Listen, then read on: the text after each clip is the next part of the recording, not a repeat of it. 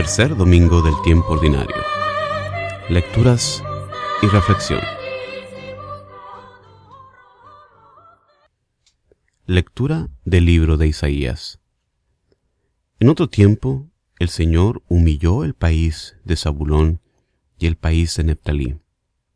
Ahora ensalzará el camino del mar, al otro lado del Jordán, la Galilea de los gentiles. El pueblo que caminaba en tinieblas vio una luz grande. Habitaban tierras de sombras, y una luz les brilló. Acreciste la alegría, aumentaste el gozo. Se gozan en tu presencia, como gozan al cegar, como se alegran al repartirse el botín. Porque la vara del opresor, el yugo de su carga, el bastón de su hombro, los quebrantaste como el día de Madián. Palabra de Dios. La respuesta al salmo de este domingo es, El Señor es mi luz y mi salvación.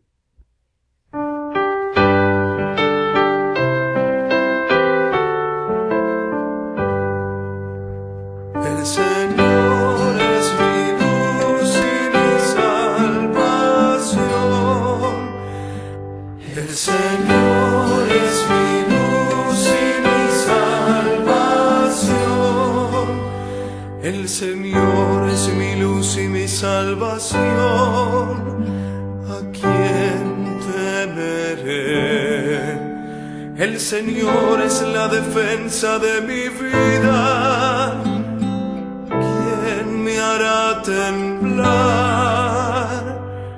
El Señor es mi luz y mi salvación,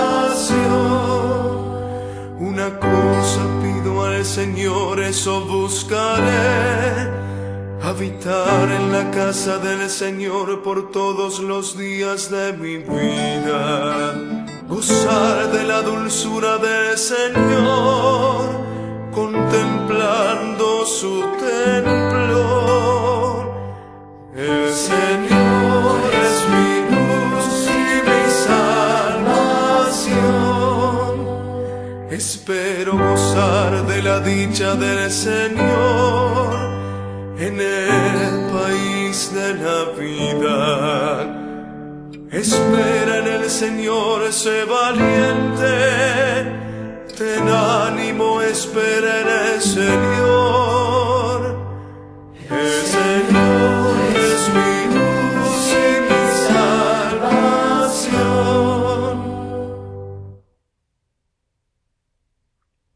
Lectura de la primera carta del apóstol San Pablo a los Corintios. Hermanos, les ruego en nombre de nuestro Señor Jesucristo, pónganse de acuerdo y no anden divididos. Estén bien unidos con un mismo pensar y sentir. Hermanos, me he enterado por los de Chloe de que hay discordias entre ustedes, y por eso les hablo así, porque andan divididos diciendo, yo soy de Apolo, yo soy de Pablo, yo soy de Pedro, yo soy de Cristo. ¿Está dividido Cristo? ¿Ha muerto Pablo en la cruz por ustedes? ¿Han sido bautizados en nombre de Pablo? No me envió Cristo a bautizar, sino a anunciar el Evangelio, y no con sabiduría de palabras, para no hacer ineficaz la cruz de Cristo. Palabra de Dios. Proclamación del Santo Evangelio según San Mateo. Al enterarse Jesús de que habían arrestado a Juan, se retiró a Galilea, dejando Nazaret, se estableció en Cafarnaún, junto al lago, en el territorio de Zabulón y Neftalí. Así se cumplió lo que había dicho el profeta Isaías. País de Zabulón y país de Neftalí, camino del mar, al otro lado del Jordán, Galilea de los gentiles. El pueblo que habitaba en tinieblas vio una luz grande. A los que habitaban en tierra y sombras de muerte, una luz les brilló.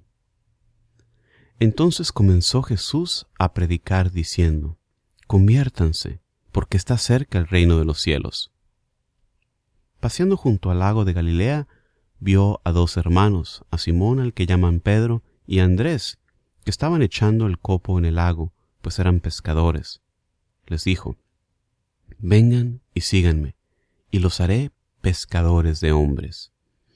Inmediatamente dejaron las redes y le siguieron, y pasando adelante, vio a otros dos hermanos, a Santiago, hijo de Zebedeo, y a Juan, que estaban en la barca repasando las redes con Zebedeo, su padre. Jesús los llamó también. Inmediatamente dejaron la barca y a su padre y lo siguieron. Recorría toda Galilea enseñando en las sinagogas y proclamando el Evangelio del reino, curando las enfermedades y dolencias del pueblo. Palabra del Señor. Reflexión.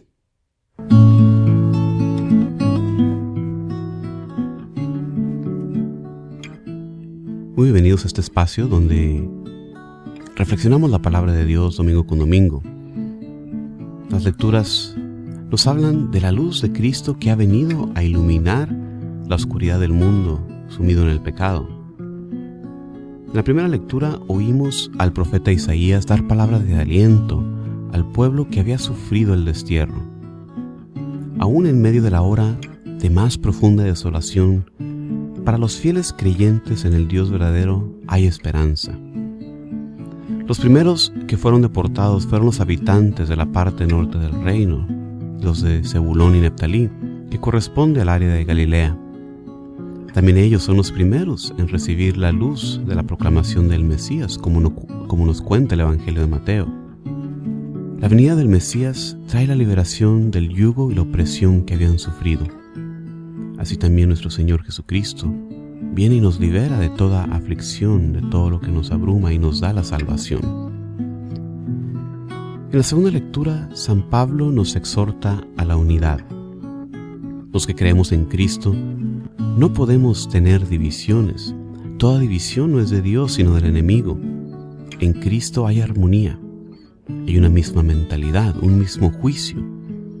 Esto no significa, sin embargo, una simple uniformidad, lo que tiene en mente San Pablo va más allá de eso.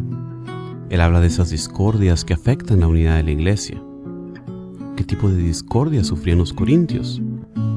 Aparentemente se habían dividido en facciones que seguían a un predicador en particular, Apolo, Pedro, Pablo, etc., con otro grupo diciendo, bueno, nosotros somos cristianos a secas, nosotros seguimos solo a Cristo.